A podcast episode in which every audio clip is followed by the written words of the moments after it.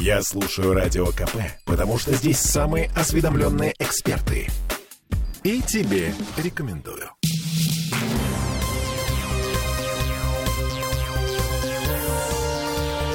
Темы дня. Еда в Петербурге подорожала на 8% за месяц. Это данные Петростата. Стоит ли им верить, обсуждаем сегодня вечером. Миллион рублей пообещал семьям погибших от отравления барием диагностический центр на Сикейроса. А, биполярочка у матери природы. А, впереди у нас три дня жары, тепла, а потом э, петербургская хтонь. Э, памятник, не памятник, если историческая цен, ценность в обыкновенных петербургских домах. А, в общем, всем привет. Я Дмитрий Делинский. Я Олеся Крупанина. У нас такой немножко импровизированный начало в связи с тем, что глючит техника. Ну ладно, не суть важно.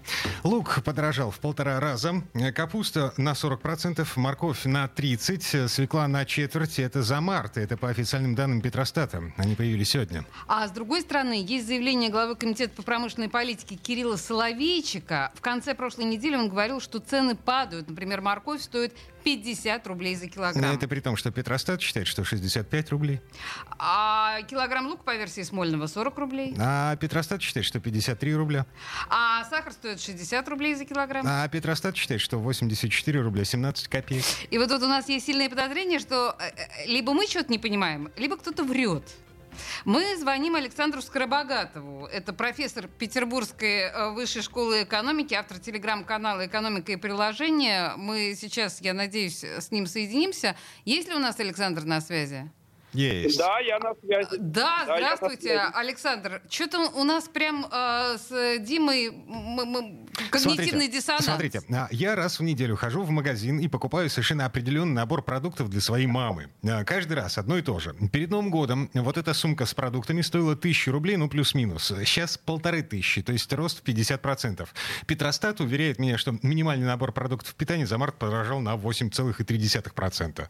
50% и 8,3%. Ну, как бы почувствовать разницу. Александр. Да, то есть э, я должен прокомментировать это, да? А в чем, где, где, где нас обманывают? Ну, я, я не думаю, что здесь речь идет о каком-то обмане. Э, просто для этого э, нужно просто понимать, каким образом Росстат считает инфляцию. Она считается по очень широкой потребительской корзине, в которой какие-то товары сильно подорожали, в какие-то товары вообще не подорожали, какие-то товары, которые в нее входят, могут даже подешеветь на этом интервале времени. И вот для всей этой огромной корзины считается инфляция. Эта корзина отличается от той корзины, которую покупали вы.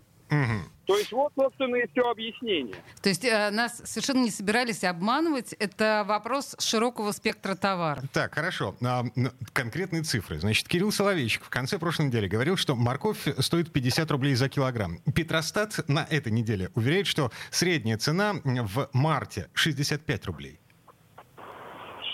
Опять же, тут надо просто смотреть, э, где именно наблюдает эти цены Петростат. То есть я не буду там говорить, э, в данном случае я сам не знаю. Угу. Ведь мы тоже знаем на самом деле, что любой товар, в том числе там, допустим, та же морковь, в разных магазинах, вообще в разных местах. То есть ее же можно купить по очень разной цене. Там где-нибудь в пятерочке одна цена, там в народном, например, вообще совершенно другая цена и так далее. То есть на самом деле может быть огромная вариация этих цен в зависимости от того, где мы смотрим эти цены. А, ну ладно, хорошо. А, так, хорошо. Нет, а... Не, а у, меня, у меня на самом деле еще один вопрос. Давай, да, хорошо. жесткий такой. А, а, нас уверяют в том, что рост цен останавливается. Значит, глава комитета по промышленной политике Кирилл Соловейчик говорит, что цены на некоторые товары, они даже снизились, там, на сахар, на... Точно, вот это точно. все. Ага. А, как вы считаете, э, э, он прав? Ну, наверное, просто то, наверное, они это говорят, наблюдая где-то какую-то динамику, э, учитывая то, что э, речь идет о такой очень краткосрочной динамике, скорее всего, они смотрят вообще ежедневную то есть на ежедневной основе просто они отслеживают где-то какие-то цены.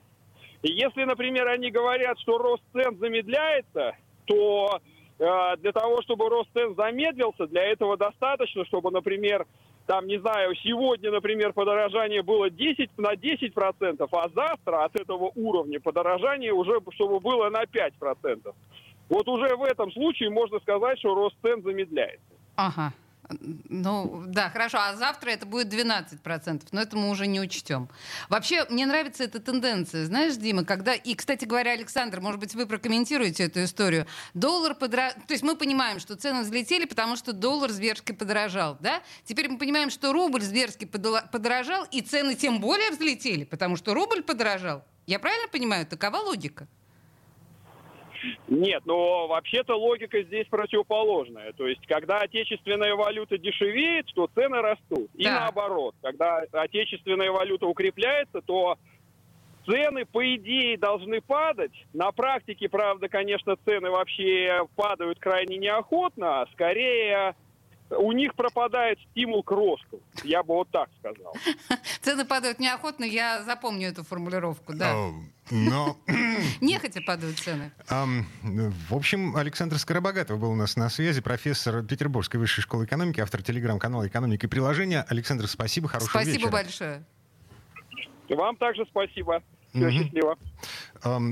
Цифры, а, ну, как бы более подробно, для того, чтобы вы понимали, как наши власти представляют себе а, те цены, в которых мы живем. Вот эти цифры, они опубликованы и, и на сайте Петростата, и, собственно, и у нас. Значит, э, ну, например, лук на 50%, капуста на 39%, морковь на 29%, свекла на 24%, банан на 31%, груши на 21%, виноград на 14%. Ну, это, вот это, это называется рост. просто живите с этим, да? Угу. Сахар и соль, внимание, на 44%. Ну, соль на 14%, но сахар на 44%.